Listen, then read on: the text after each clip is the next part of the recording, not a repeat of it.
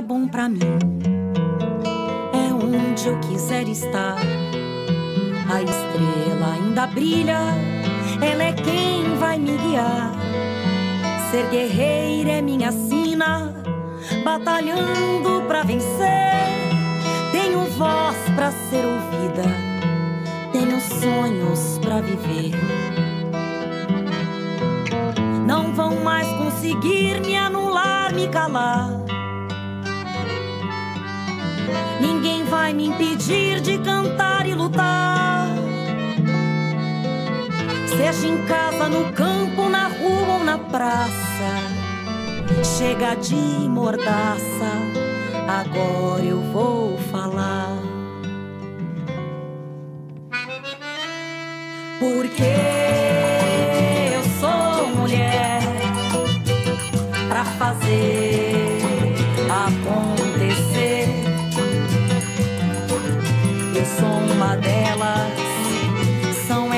por elas, ocupando os espaços de poder. Há 10 anos, em 2 de abril de 2013, o plenário do Senado Federal aprovou por unanimidade a proposta de emenda constitucional que ampliava os direitos das trabalhadoras domésticas. Antes da lei, esses profissionais, que hoje são cerca de 5,9 milhões, sendo 91% mulheres, tinham direito apenas à carteira assinada. Com a Lei Complementar 150, que resultou desta PEC, sancionada pela presidenta Dilma Rousseff, as domésticas passaram a ter direitos como FGTS, jornada de trabalho fixada, pagamento de horas extras, seguro-desemprego, adicional noturno e abono família. Nesta primeira década, foi dado um passo importante pelo reconhecimento de direitos das trabalhadoras domésticas.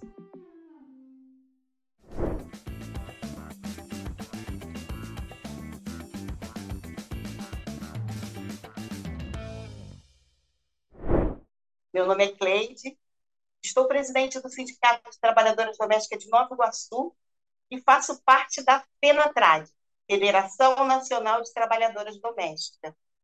É, antes de falar da, da PEC, é, eu gostaria de aproveitar esse momento para falar de uma, de uma conquista muito importante que foi a, a, a implementação da carteira de trabalho, né, da, da nossa lei que está fazendo 50 anos de existência. Então, é, a PEC foi fundamental, foi, mas a, a conquista da carteira assinada foi uma conquista muito grande para a nossa categoria. E esse ano está fazendo 50 anos. É, é muito importante também. Em 1943, a Consolidação das Leis do Trabalho, a CLT, excluiu os trabalhadores domésticos na definição dos direitos trabalhistas. 29 anos depois, em 1972, a Lei 5.859 regulamentou a profissão de empregado doméstico e formalizou alguns poucos direitos, como o contrato por meio da carteira de trabalho. É, em relação à PEC, ela foi tudo começou em 2012. Foi um projeto de emenda. E em 2013, ela foi aprovada e virou projeto, né? E, a, e no caso, ela completa 10 anos. E antes da PEC, a, as nossas conquistas vinha sempre como trabalho de formiguinha. A gente ia lá, pedia é, equiparações de direitos e sempre ganhava uma coisinha. O fundo de garantia, a gente pediu todo ele, veio o fundo de garantia opcional. Né? A, as férias eram de 20 dias, mas é, com jurisprudência a gente conseguia as 30, né, lá na justiça.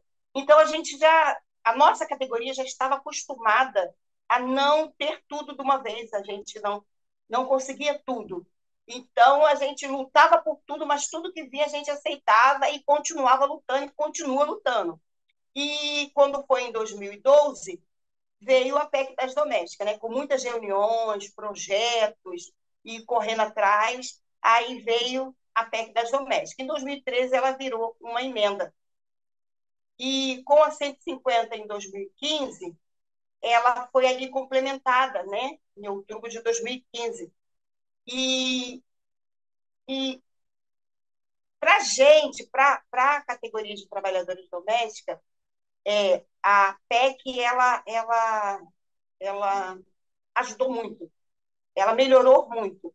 Apesar da mídia dizer que ah, ficou precária, ah, é, virou diarista, mas isso tudo é um conjunto de, de, de acontecimentos que causou algum, alguns desemprego ou tirar o, o, trabalho formal, né, de carteira assinada. Não foi só na nossa categoria que isso aconteceu. Então, não quer dizer que foi a PEC que diminuiu o, a formalidade do trabalho doméstico. Não foi. Foi no geral. Foi a, a, a doença, né, a, a Covid, foi esse desgoverno, né, que passou, o governo passado, que passou, passou. Então, foi é, muitas coisas que aconteceu para poder ter essa crise de desemprego que não é só na nossa categoria, mas também muitas categorias também estão na mesma situação. A nossa categoria, ela sempre foi tratada pela mídia é, como se a gente já tivesse obrigação de trabalhar dentro de uma casa, porque veio da escravidão, né? Desse trabalho escravo lá do tempo da senzala, que as mulheres negras tinham obrigação de servir os seus senhores e suas senhoras, e o tempo foi passando, mas a mídia, a sociedade não tirou né, isso da cabeça que a gente tem obrigação de trabalhar dentro da casa, de uma casa. Então, trabalhador, é, é, empregada doméstica vem do, do, do, do servir, né? E a gente não quer porque antes a gente nem era considerada como uma categoria de trabalhadores, de trabalhadoras, né? Não era considerado. Tanto que lá na CLT tem uma cláusula, algumas coisas certas, trabalhadora, do, trabalhadora doméstica. Então a gente não era considerada como trabalhadoras. Por isso que era empregada doméstica. Então é como se fosse assim, tipo servidão, ser obrigado, né? Aí, quando a gente vai trabalhar, chega dentro de uma casa, o patrão chega e fala: é, é, você tem que fazer isso, você tem que fazer aquilo, você tem que me servir. E vem aquele é, efeito moral, né? Assédio moral, desculpa, assédio moral, que é dizer que você é obrigado a fazer. Quando eles não usam esse termo, eles usam assim: ah, poxa, eu te trato com quase da família, você é quase da família. Aí aproveita para explorar e para a trabalhadora não pedir os seus direitos, porque ah, meu patrão considera muito. Então, no decorrer do tempo, a gente começou a, a mudar, né? A tentar mudar essa situação. E trocar isso aí de, empregada para trabalhador, porque a gente tem esse trabalhador. Todo, toda categoria, toda categoria é chamada de trabalhadoras, trabalhadores. Por que, que a trabalhadora doméstica tem que ser chamada de empregada doméstica, né? Nós somos mais uma categoria, não somos diferentes de outras categorias. Aí a gente está desconstruindo essa história de empregada doméstica, e sim trabalhadoras. Então, antes mesmo da gente ser obrigatório as 44 horas semanais, nós, como federação, como sindicato, sempre colocava lá, ia para a justiça, a carga horária, mesmo não, não, não tendo sancionado ainda, não tendo lei. Porque a gente é, falava que somos trabalhadores como outra qualquer, então a gente também tem direito à carga horária e, e sempre lutamos sobre isso. O trabalho infantil, é, antes, a gente não tinha é, ciência que era trabalho infantil, né? Por quê? Chegava no, faz de conta, ia lá para o Nordeste, aí uma conhecida que morava no Rio, né? Que tem um dinheiro a mais, falava assim: ah, sua filha está passando fome, vocês não estão conseguindo manter, eu vou levar ela para o Rio porque lá ela tem mais facilidade de estudar. E ela fica na minha casa e fica estudando. E ainda aproveita e brinca com meus filhos. Mas quando chega no Rio de Janeiro, não é essa a realidade. A criança não estuda e a criança, quando não vira uma é, trabalhadora doméstica nos serviços gerais, vira uma babá. Aquela criança cuida de outra criança. E ela não tem tempo de brincar, não tem tempo de estudar, não tem tempo de nada. E ela termina virando uma trabalhadora doméstica no trabalho infantil. quando vai ser, quando é descoberto agora, né? Porque está mais, mais legível, mais normal você correr atrás das leis e as pessoas estão prestando mais atenção, né? O que é trabalho infantil, o que não é. é quando vai lá na hora lá do juiz, ela pega e fala assim: não, não, ela não é minha trabalhadora, não. Eu trouxe ela porque ela é a filha da minha vizinha, ela veio estudar. Mas cadê a matrícula da escola? Cadê aquela criança que estava estudando? Não, ela fica o dia inteiro trabalhando. Então, ela vira uma trabalhadora doméstica, trabalho infantil. Apesar de da mídia, a sociedade falar que não teve avanços, mas teve. Porque quando está lá na lei, é obrigado, a pessoa pode até querer burlir a lei. Mas aí depois a gente vai na justiça, corre atrás e consegue. Então, para mim, depois da PEC, melhorou muito. É, apesar da sociedade, a mídia dizer que, ah, devido à regulamentação, a PEC das domésticas, as trabalhadoras deixaram de ter a sua carteira assinada e está trabalhando como diarista. Mas isso não está acontecendo só no trabalho doméstico está acontecendo em todas as categorias devido ao momento que estamos passando.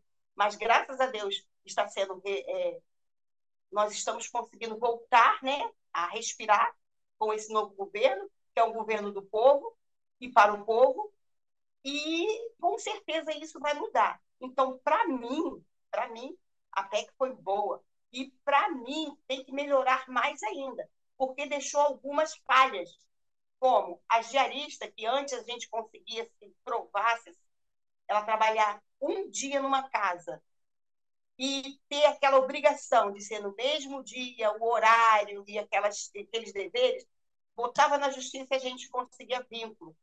Com a 150, ficou aquela parte que, para ser é, trabalhadora doméstica com direitos, tem que trabalhar três dias na mesma casa por semana. Essa parte a gente está correndo atrás para ser revogada. Por quê? Um médico, ele tem uma matrícula. Um professor, ele tem uma matrícula. E ele tem seus direitos garantidos. Por que é diferente para a nossa categoria de trabalhadoras domésticas? Bom, olá a todas, todos e todes. É, meu nome é Isadora Brandão, eu sou defensora pública do Estado de São Paulo coordenadora em exercício do Núcleo Especializado de Defesa da Diversidade e da Igualdade Racial. É, hoje, na nossa segunda aula, nós vamos falar sobre a luta das trabalhadoras domésticas por direitos. Eu quero falar para vocês, nesse início, sobre o pioneirismo de Dona Laudelina de Campos Melo. A Dona Laudelina de Campos Melo é uma das grandes lutadoras é, do povo brasileiro. Ela fundou a primeira associação de trabalhadoras domésticas do Brasil, que foi a Associação Profissional dos Empregados Domésticos de Santos, fundada em 1936. A dona Laudelina, ela viveu entre 1904 e 1991, né? E começou a trabalhar como empregada doméstica é, aos sete anos de idade. Nascida na cidade de Poços de Caldas, ela desempenhou uma militância de abrangência nacional em torno do reconhecimento de direitos às trabalhadoras domésticas. É, ela se manifesta em muitas das suas falas, em muitas das suas contribuições, apontando como é, o trabalho doméstico em nosso país, no pós-abolição, ele continua sendo desempenhado praticamente sobre me as mesmas condições em que esse trabalho era desempenhado no antigo regime escravista. Dona Laudelina vai dizer que quando ela nasceu, embora não existisse mais escravidão em 1904, ainda assim ela via muita mulher trabalhando em casa, né, nas casas de família, em troca de teto, de comida, e foi contra isso que ela denominou de servidão disfarçada que ela dedicou a sua vida inteira. Né? Foi contra essa forma de servidão disfarçada que Dona Laudelina lutou é, toda a sua vida. O principal objetivo da Associação Profissional dos Empregados Domésticos de Santos é, era alcançar o direito à sindicalização. Porque a partir daí se compreendia que as trabalhadoras domésticas teriam as condições materiais e políticas para a luta em torno da regulamentação da sua profissão e da equiparação de direitos em relação às demais categorias de trabalhadores e trabalhadoras. Dona Laudelina, ela percebeu desde cedo a necessidade de articular a luta das trabalhadoras domésticas, as lutas é, sindicais, as lutas antirracistas, de modo que ela foi filiada ao Partido Comunista, também foi filiada à Frente Negra Brasileira e evidenciou, portanto, a partir da sua trajetória, uma percepção acerca dessa relação íntima entre a luta pela valorização do trabalho doméstico, a luta antirracista e a luta contra o modelo de exploração capitalista. Falando um pouco sobre como se deu o processo histórico de regulação jurídica do trabalho doméstico, eu quero destacar aqui alguns momentos importantes, sem pretensão de tratar de todos os pontos e de esgotar o, assunto, tá? É, as primeiras, os primeiros instrumentos normativos voltados à regulação do trabalho doméstico foram as posturas municipais. Elas foram adotadas no período pós-abolição, portanto, na virada do século XIX para o século XX, e não tinham por objetivo garantir direitos às empregadas domésticas, mas tinham por finalidade assegurar o controle policial e o controle sanitário sobre as mulheres negras que desempenhavam esse trabalho.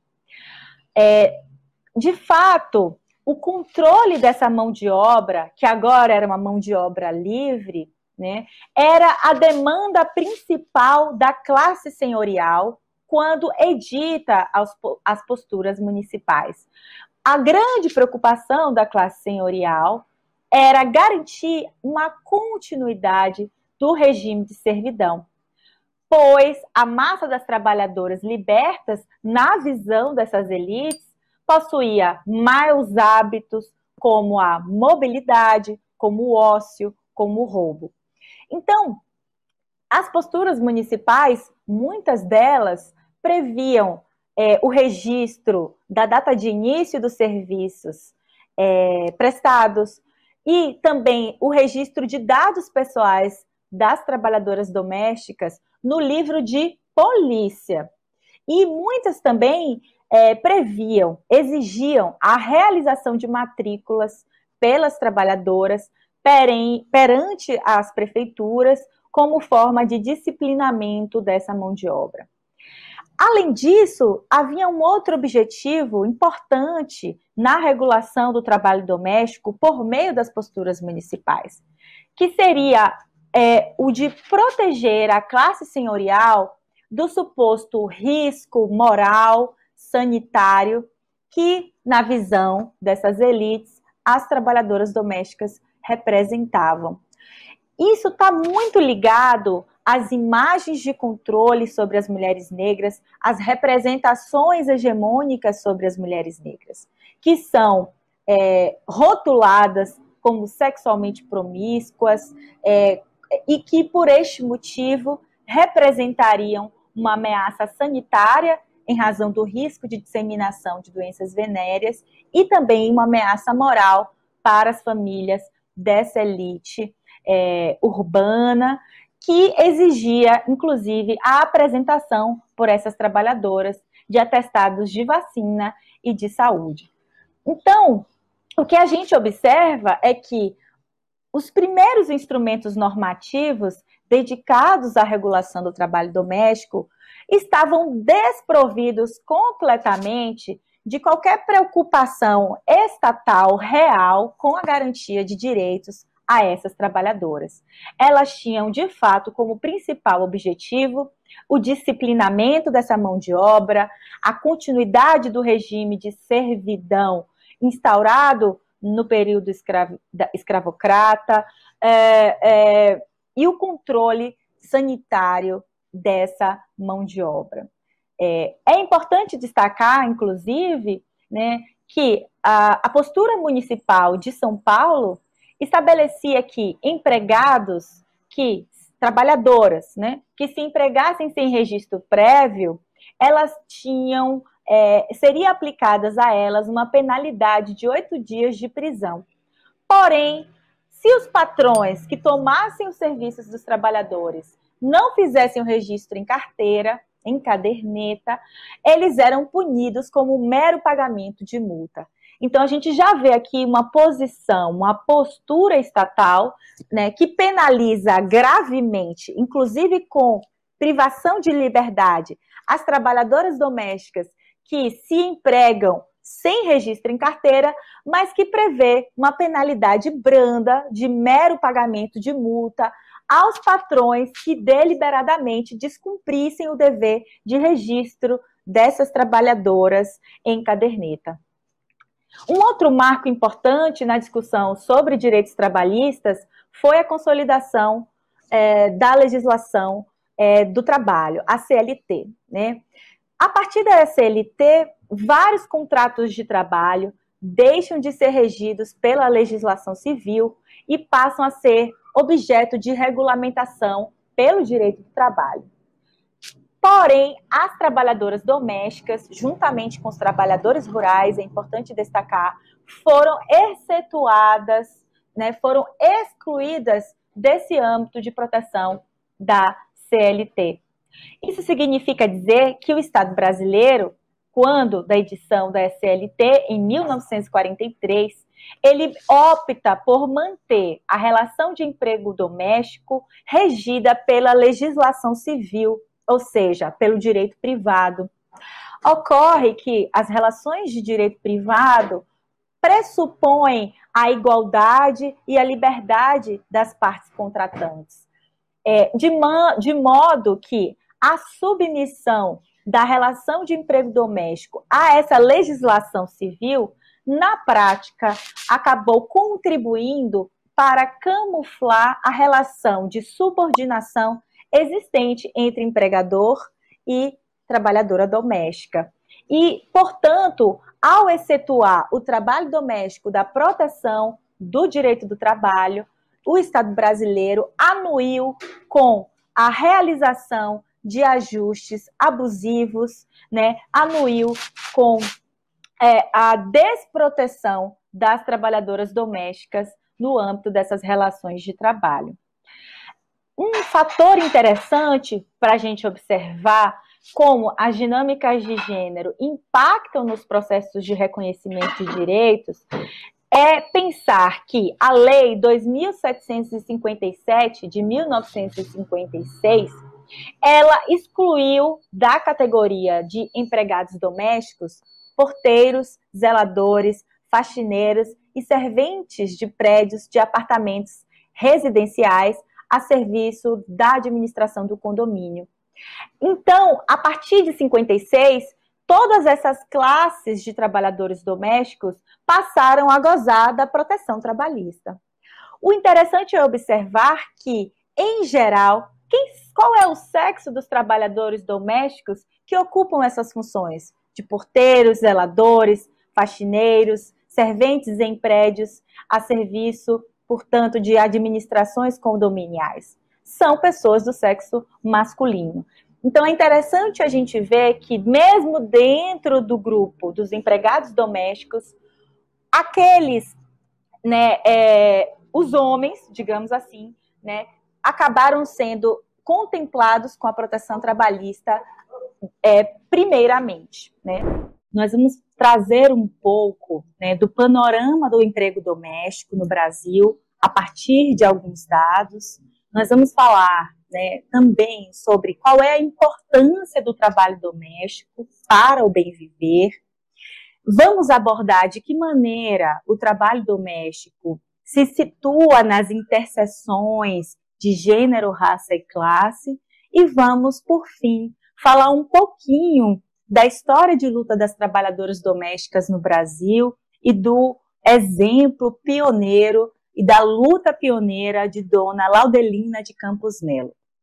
Bom, panorama do emprego doméstico em dados. Do que, que a gente está falando quando a gente está falando em emprego doméstico? Qual é a magnitude né, dessa realidade em nosso país, na América Latina e no mundo? A OIT, que é a Organização Internacional do Trabalho, em 2013, estimou em mais de 67 milhões o número de trabalhadores domésticos em todo o globo.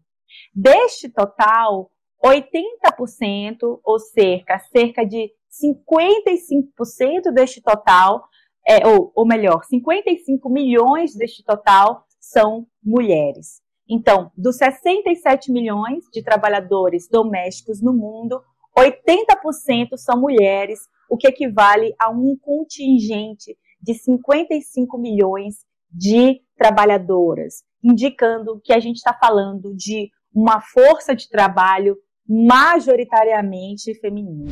O trabalho doméstico é a mais importante fonte de emprego para as mulheres na região da América Latina e Caribe.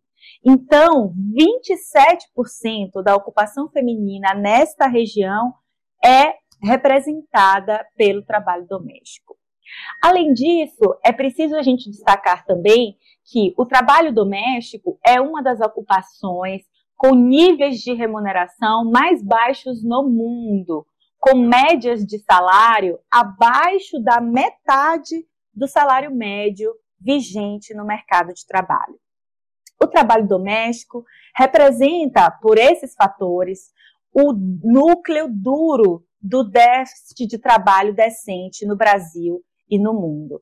Ou seja, muitas das ocorrências né, no mundo do trabalho que se distanciam desse paradigma de trabalho decente que a OIT estabeleceu, ele é representado pelo trabalho doméstico.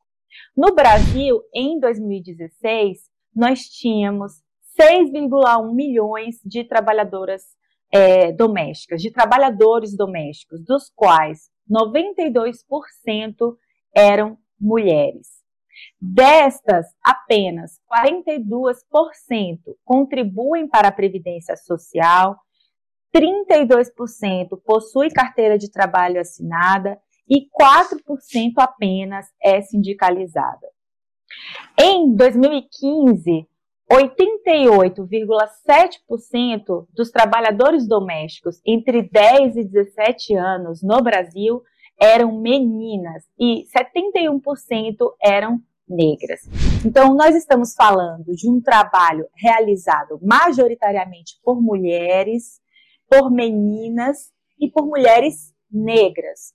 E nós estamos de um, falando de um trabalho né, que na maior parte dos casos, ao redor do globo, inclusive no Brasil, é realizado é, de maneira precária, é realizado é, é, associado a um baixo nível de reconhecimento de direitos trabalhistas, é, a não adesão à previdência social, a não acesso aos instrumentos de proteção social e por aí vai. É, ela, o trabalho doméstico, ele é uma das ocupações mais antigas e importantes do Brasil e está ligado fortemente à nossa história escravista e colonialista. É, tanto por isso é que boa parte né, das mulheres que desempenham esse trabalho é composta por mulheres negras. Ele é realizado em condições de informalidade, muitas vezes sem carteira assinada, Inclusive, em nosso país, apenas um terço das trabalhadoras domésticas possui carteira assinada. Essa ausência de registro em carteira acaba afastando a incidência de direitos e obrigações previstas na legislação nacional. De modo que, como já dito, muitas mulheres é, lidam com um cotidiano marcado pela subremuneração, por longas jornadas de trabalho, pela ausência de descanso semanal remunerado, pela falta de proteção social, por más condições de vida e descumprimento das normas trabalhistas. A recomendação 204 da Organização Internacional do Trabalho reconhece que as pessoas que ingressam no mercado informal, como é o caso das trabalhadoras domésticas, não fazem por escolha, e sim como consequência da falta de oportunidades na economia formal, e porque, na maioria das vezes, carecem de outros meios de sustento. A ausência de formalidade no vínculo empregatício é um obstáculo à garantia de direitos trabalhistas e à proteção social. A transição de uma economia informal para uma economia formal é essencial para se desenvolver, para, para um desenvolvimento includente e para tornar efetivo o trabalho decente para todos e todas. É, qual a importância do trabalho doméstico para a sociedade? Qual a importância do trabalho doméstico para o bem viver? O trabalho doméstico ele é de fundamental importância para nós, para a sociedade como um todo. Ele é essencial para o bem viver porque ele se destina à satisfação de necessidades humanas básicas, primárias, elementares. Então, é o trabalho doméstico que assegura a limpeza da casa, a higiene dos membros da família, a aquisição de alimentos, o preparo de refeições, a educação das crianças, é, as atividades de gestão e organização do funcionamento do lar. O trabalho doméstico também abarca as atividades sexuais, os afetos que são imprimidos na construção de relações familiares, o fornecimento de segurança psicológica aos membros familiares e o fomento ao estabelecimento de vínculos com a comunidade. Então, é um trabalho essencial né, para a satisfação de necessidades humanas básicas. Mas, além disso, ele é também de fundamental importância para o bom funcionamento da economia, porque é ele quem garante a produção e a reprodução da força de trabalho, que é, por sinal, essencial para o modo de produção capitalista. Né? Então, o trabalho doméstico é o que garante esse fornecimento contínuo de força de trabalho que vai ser empregada no mercado de trabalho formal e que vai ser essencial para o funcionamento de toda a engrenagem é, é, capitalista. Para a gente ter uma ideia da importância desse trabalho, eu convido a vocês a imaginarem o que aconteceria se fosse decretada uma greve geral mundial de empregadas domésticas e trabalhadoras domésticas e donas de casa. Como isso afetaria o funcionamento da sociedade e da economia? O trabalhador, provavelmente, ele não conseguiria ir trabalhar dia após dia se ele não estiver alimentado, se ele não possuir roupas limpas, se ele não tiver com quem deixar os seus filhos durante a jornada de trabalho. Então, a gente está falando de um trabalho que realmente tem uma importância fundamental para a sociedade, para o bem viver, para o funcionamento da economia, mas, apesar disso, as marcas do trabalho doméstico, o que caracteriza o trabalho doméstico e o emprego doméstico em nosso país, são a invisibilidade e a desvalorização. Para a gente entender por que é que a invisibilidade e a desvalorização são marcas desse trabalho doméstico, a gente precisa pensar que esse trabalho doméstico se situa numa interseção de gênero, raça e classe. Ele sofre com os efeitos e determinações das opressões de gênero, raça e classe. Quais são as determinações de gênero que estabelecem o lugar desvalorizado e invisibilizado do trabalho doméstico em nossa sociedade? Bom, basicamente é a divisão sexual do trabalho. A divisão sexual do trabalho, ela se baseia em dois princípios básicos: a ideia de separação entre o trabalho de homens e de mulheres e o princípio da hierarquização dessas funções. O que significa dizer que há em nossa sociedade a atribuição prioritária aos homens de funções produtivas e de funções que gozam de prestígio social, atreladas ao espaço público, como a produção de mercadorias, as funções políticas e militares. E, por outro lado, de acordo com essa divisão sexual do trabalho, há uma atribuição prioritária às mulheres de funções reprodutivas, ou seja, desse trabalho doméstico e de cuidados, essencial à produção e reprodução da força de trabalho. Meu nome é Luísa Batista Pereira, tenho 67 anos, sou trabalhadora doméstica aposentada, mulher negra, mãe solo. Atualmente eu estou coordenadora geral da Federação Nacional das Trabalhadoras Domésticas, também compõe a direção da CUT Pernambuco, da Contrax, que é a Confederação Nacional dos Trabalhadores do Comércio e Serviços, e estou na direção administrativa do Sindicato das Trabalhadoras Domésticas de Pernambuco. É, Para mim, representar o sindicato, representar a federação, representar essa categoria de mulheres tão numerosas, que é as trabalhadoras domésticas, né? Somos mais de 7 milhões de trabalhadoras. Então, é uma categoria muito numerosa. É, além da responsabilidade, né, porque é uma responsabilidade muito grande, até porque eu substituí, né, eu estou eu substituindo a Creuza, Creuza Maria Oliveira, e os direitos conquistados, né, a PEC, a Lei Complementar 150, a Convenção 89, foi tudo na gestão da Creuza, que passou 14 anos. Então, desde 2016, eu estou representando a Federação Nacional das Trabalhadoras Domésticas e também o Conselho Nacional dos Trabalhadores Domésticos. É, para mim é uma honra, para mim é um desafio muito grande, né, porque não é fácil, principalmente depois de tudo que aconteceu no país, é, dar continuidade a essa luta. Agora, o que a gente sempre faz e fala para as companheiras é que direito não cai do céu. Direito a gente tem que lutar para conquistar. E a gente tem uma dificuldade muito grande de trazer essas companheiras para a luta. Por quê? Nós trabalhamos de uma forma pulverizada. As trabalhadoras domésticas estão em é, residência, uma ou duas em cada local de trabalho. E é, é diferente né, de outras categorias, uma empresa que tem 10 pessoas. Então, é mais fácil você chegar na base quando é, a categoria que você representa está num único local, né?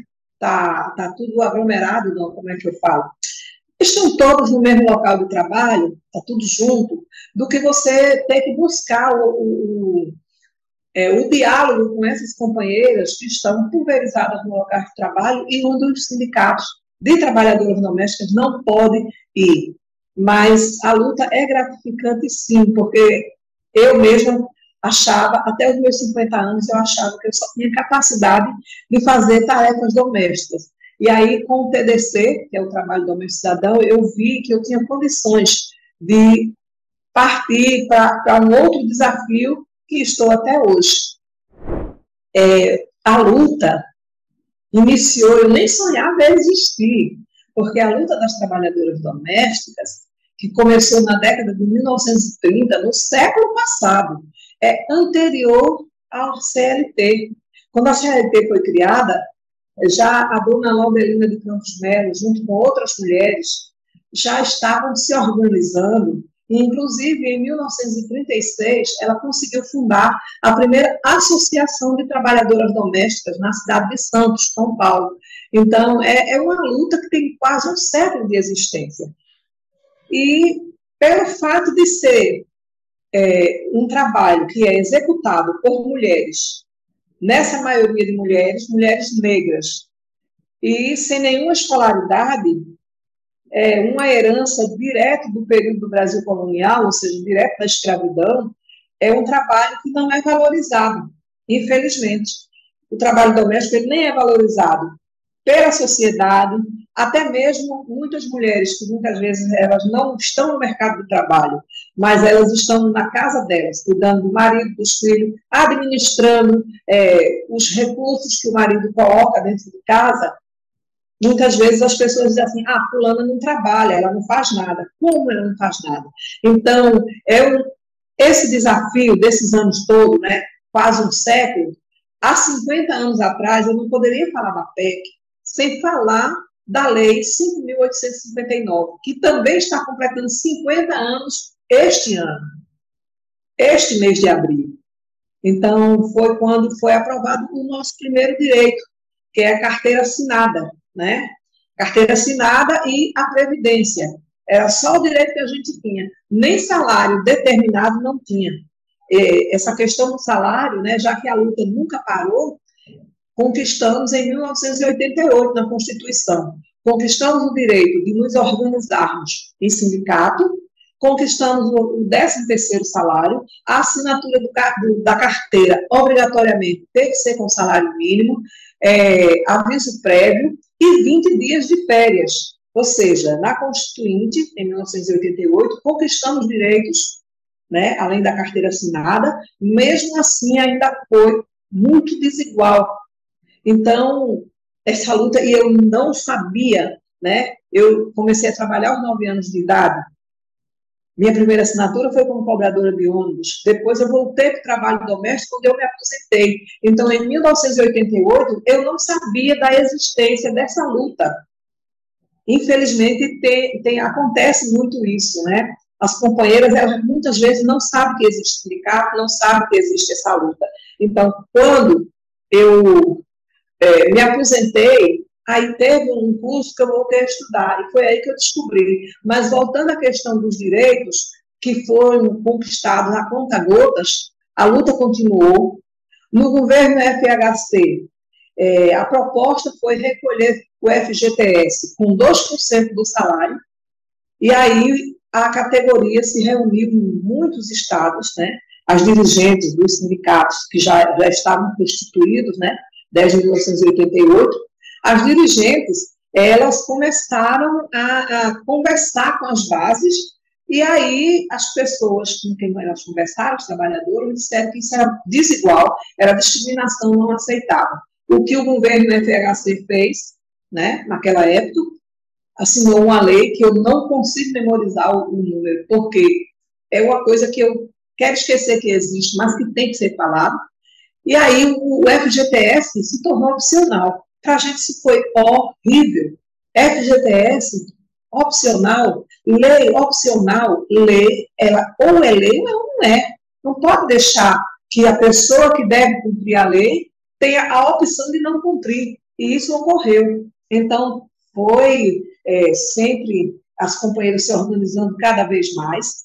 Aí teve a fundação da Colactral, que é a Confederação Latino-Americana e Caribenha de Trabalhadoras do Lar, e essa, essa, essa confederação, ela reuniu muitas trabalhadoras, assim, muitas dirigentes de vários países da América Latina, ela foi fundada na Colômbia, e, e nessa de, de se fortalecer cada vez mais, em 1997, a fundação foi fundada com o objetivo de agregar todos os sindicatos e, com isso, fortalecer a luta.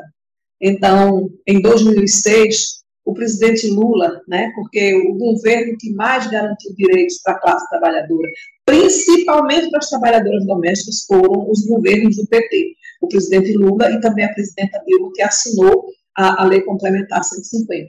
Mas, em 2006, a Lei 11.324 assinada pelo presidente Lula, nos garantiu o direito de férias de 30 dias, que a gente só tinha 20, né, pela Constituição a gente só tinha 20, nos garantiu o pagamento é, do salário das férias com mais um terço sobre a remuneração do salário de férias, garantiu o direito aos feriados, porque a gente sempre falou, pertencemos à classe trabalhadora, então nós temos direito sim aos feriados.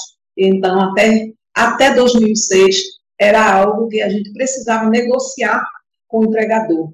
Então, essa lei garantiu, garantiu a estabilidade da trabalhadora doméstica gestante. O empregador antes demitia e não pagava nada. Não que ele não possa demitir, mas se ele demitir, ele tem que pagar todos os salários referentes ao período da gravidez, mais quatro meses referente à licença maternidade, mais um mês referente ao aviso prévio. E também essa lei vedou o desconto. Imagine que até 2006 é, os empregadores, muitos descontavam a alimentação da trabalhadora doméstica, ela trabalhando com alimentação dentro da casa, mas era descontada a alimentação dela. Os produtos de higiene, leia-se, sabonete, desodorante, papel higiênico, e se ela dormisse no local de trabalho, né, eles descontavam, tinha patrão que descontava um percentual referente à moradia. Então, quando ela saía, que buscava o sindicato, e o sindicato entrava com uma ação na justiça, muitos juízes diziam, não, não tem lei que especifique se pode ou não pode descontar, já foi descontado, não precisa ressarcir, não precisa fazer a devolução desse valor pago. Então, com a Lei 11.324, é, esse desconto foi proibido.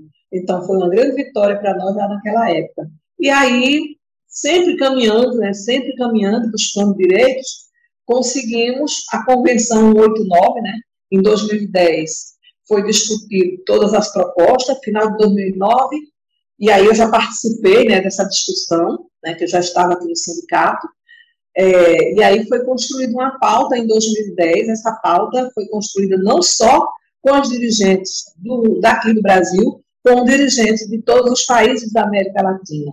Foram três seminários, um em agosto de 2009, um em novembro de 2009 e o último em abril de 2010. Com a pauta construída, seis companheiras foram né, para a Conferência Internacional do Trabalho, da OIT, que é uma conferência tripartite, né? Governo, é, trabalhadores empregadores. Então, é, foi discutido em 2010, aprovado em 2011, a convenção, e aí, em 2013, foi a nossa luta, teve uma grande, grande conquista, que é o que vamos falar agora, que é da PEC. A PEC 72, barra 2013, igualou os nossos direitos, no momento que foi promulgado, é, promulgada essa PEC, é, os parlamentares e o governo se comprometeu que regulamentaria em 120 dias. E aí foram dois anos e três meses para regulamentar, né, entrar em vigor, com a lei complementar 150. Muito importante essa conquista, porém, atualmente, com todos os retrocessos que vêm é, desmontando muitas políticas públicas, vinha, né? Graças a Deus a gente conseguiu barrar aquele desmonte terrível do, do, do ex-desgoverno.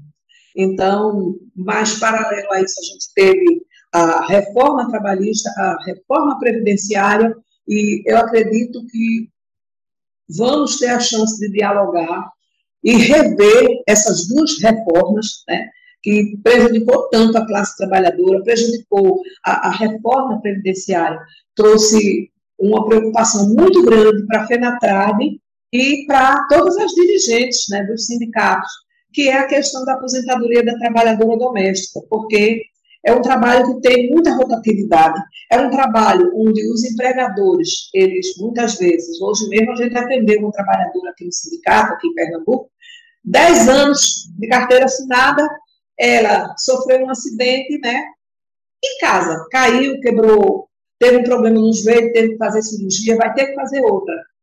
Benefício não concedido. Motivo, falta de recolhimento previdenciário. Então, é, essa luta ainda está muito longe da gente chegar e dizer é o ideal. Mas isso não quer dizer que a gente não tenha o que comemorar. Nós temos o que comemorar. A PEC foi um avanço muito grande.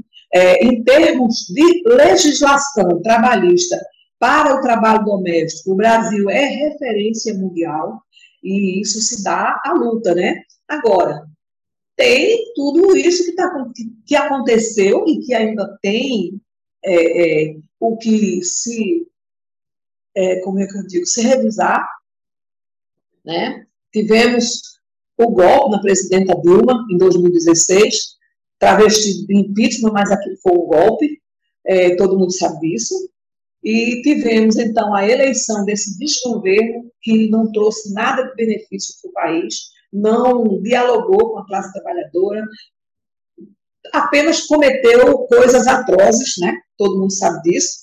E aí, em 2022, a gente consegue barrar, né? É, todos esses desmontes e agora a gente tem esperança, né? Com a eleição do nosso presidente Lula no terceiro mandato, né? Não consecutivo, mas no terceiro mandato, a gente tem esperança, sim, que a gente possa dialogar e pedir algumas revisões na Lei Complementar 150, que a gente possa também, de uma certa forma, ver a economia melhorar, para que os empregadores voltem a contratar as trabalhadoras domésticas, porque muitos perderam também os seus postos de trabalho, porque diante de tudo isso ainda teve a pandemia que secou a primeira vida foi de uma trabalhadora doméstica no Rio de Janeiro, né, a Cleonice Gonçalves Pereira, e aí é, muitas companheiras vieram a óbito. A preocupação da FENATRAD é como é que estão os filhos dessas companheiras que vieram a óbito, que a gente está chamando os órfãos da pandemia. Como é que está a situação dessas crianças, desses adolescentes? Será que elas estão sendo amparadas pela Previdência? Porque se o empregador não recolher, com certeza essas crianças estão é, sem nenhuma proteção social. Então, nossa PEC é uma vitória, uma grande conquista, mas a gente ainda tem muito o que lutar, porque para nós que fazemos a FENATRAD e os nossos sindicatos, para nossa categoria, o que a gente escuta de, muita de muitas delas é só vai ficar bom de verdade quando a gente tiver com a nossa carteira assinada, o recolhimento previdenciário feito, a lei ser cumprida da forma como tem que ser. É isso. Eu começo dizendo que foi é, na Constituinte que nós demos início né, a este processo, onde as trabalhadoras domésticas, a partir das suas associações, que ainda não tínhamos assim uma formação é, dos sindicatos, elas foram para é, o Congresso Nacional apresentando as suas demandas, e lá nós tivemos o êxito de, pelo menos, ter uma referência delas na Constituição brasileira. E até naquela época eles diziam que não caberia, mas como o argumento nosso né, era um argumento de que, é, na verdade, o que simbolizava um trabalho escravo no Brasil, naquele momento, eram das trabalhadoras domésticas, herdada dos seus avós, né, é, bisavós. Então, elas estavam ali é, em condições é, como pré-escravas, vamos assim dizer. Por quê? Não tinha descanso semanal, não tinha férias, não tinha o 13 terceiro salário. Então, era irregular a situação delas enquanto trabalhadoras.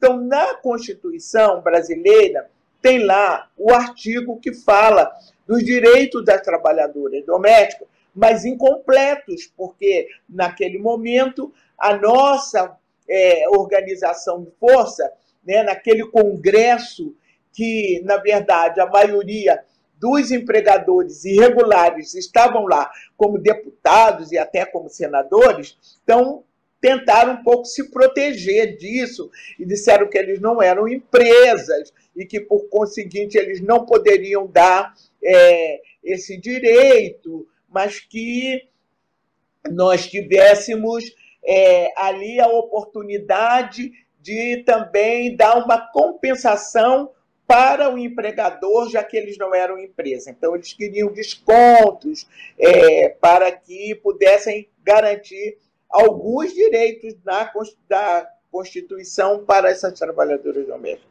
Então, a luta começou ali. Bom, o tempo passou, 20 anos depois, né, o pouco que tínhamos na Constituição, claro, não era cumprida, então veio o, o governo é, de Lula, depois o governo da Dilma, então nós é, criamos nessa PEC da doméstica, que eu fui relatora, e que nós tivemos ali condição de fazer um debate mais aprofundado e contamos com o apoio da presidenta Dilma. Ela foi para cima e ali ela conversou com as lideranças no Senado, né, com lideranças da Câmara e disse: não, gente, eu quero é, sancionar essa lei trabalhadora doméstica tem os, demais, os mesmos direitos dos demais trabalhadores, porque essa foi a nossa tentativa uhum. na Constituinte. Então, ali ela, ela ajudou muito, muito, muito. Eu creio até é, que algumas da, da. Essa medida tomada por ela em sancionar e em brigar por esses direitos fizeram com que os adversários se aproveitassem né, e também somasse a estratégia deles é, do impeachment de Dilma. Olha, as conquistas foram grandes. Né? Naquele momento, é, nós tivemos esse apoio, que é fundamental, apoio político, mas que veio a reforma trabalhista e tornou-se prejudicial né, esta regulamentação é, dos direitos das domésticas. Mas continuamos lutando, apresentando é, projeto de lei na Câmara e, e tudo mais. O que nós observamos, e aí das pesquisas feitas, é que é, dentre quatro profissionais, apenas um ainda tem a sua regulamentação, seus direitos garantidos. Então, não é possível isso. É preciso que a gente, agora com o governo do Lula, a gente sabe que teremos o apoio para fazer avançar. Porque tanto no governo do Lula quanto no governo de Dilma Rousseff, nós vimos duas coisas muito importantes que eu quero sinalizar aqui, que foi a abertura né, é, das políticas, as políticas de cotas, as políticas de ações afirmativas, que levaram com que muitos jovens já pudessem não mais optar né, pela tradicional é, família, que era é, mãe, avós, bisavós, eram trabalhadoras domésticas. Elas já tiveram com as políticas de cotas, essas ações afirmativas, já suas filhas e seus filhos já entraram para a, a universidade, já tiveram um novo estudo. E algumas delas também cursaram a universidade junto com seus filhos. Então, isso é um saldo altamente positivo, eu acredito, e que nós queremos retomar para que então essa trabalhadora doméstica tenha realmente a sua situação é, regularizada junto aos seus empregadores e que elas tenham também é, condição de estudarem, condição de fazer uma outra coisa que elas queiram fazer. A nós, uma outra situação é que nós observamos que eles dizem: ó, oh, mas essa lei não vai ter empregada doméstica, porque o empregador não vai poder pagar a hora. Como não vai poder pagar se é um trabalho onde as mulheres né, ajudavam a outras mulheres a trabalharem né, fora do lar para que elas tivessem um salário melhor e compensador também a trabalhadora doméstica ali estava para ter os seus direitos garantidos. Então, é isso que é, nós estamos buscando e é o, o grande desafio que nós é, teremos por diante. Né? Nesses 10 anos, nós teremos uma compensação agora com a volta do governo Lula, com mais oportunidade de trabalhos, porque na medida em que essas trabalhadoras domésticas não conseguem né, ter os seus direitos, elas podem perfeitamente ir migrando né, para a chamada prestação de serviços, que uhum. ali você tem sua carteirinha assinada, seus direitos garantidos, como é e, e, e foi sempre é, o trabalho é, dos homens, dos trabalhadores é, nessa área de serviço. Então é esse desafio, a gente acredita que as coisas vão mudar para melhor. Nós acreditamos que novas oportunidades virão, né? até mesmo para essa trabalhadora doméstica, desde a questão da sua inclusão social, né? profissional e educacional. Então, é preciso que as novas modalidades, nós temos agora o Ministério do trabalho de volta, isso é importante, é um elemento importantíssimo para implementar as políticas né, dos trabalhadores e das trabalhadoras. Então, eu acredito que nós teremos é, realmente uma luta pela frente, mas é uma luta que vai encontrar apoio apoio nas ações governamentais, né? É, ação em que o diálogo é muito importante nesse momento e ele está sendo feito entre é, o empregador, né, o trabalhador e o empregador. São medidas que é, é, saíram né, é, realmente daquilo que nós chamamos desde a reforma trabalhista, né, que é a relação de empregador e trabalhador. Hoje não existe isso.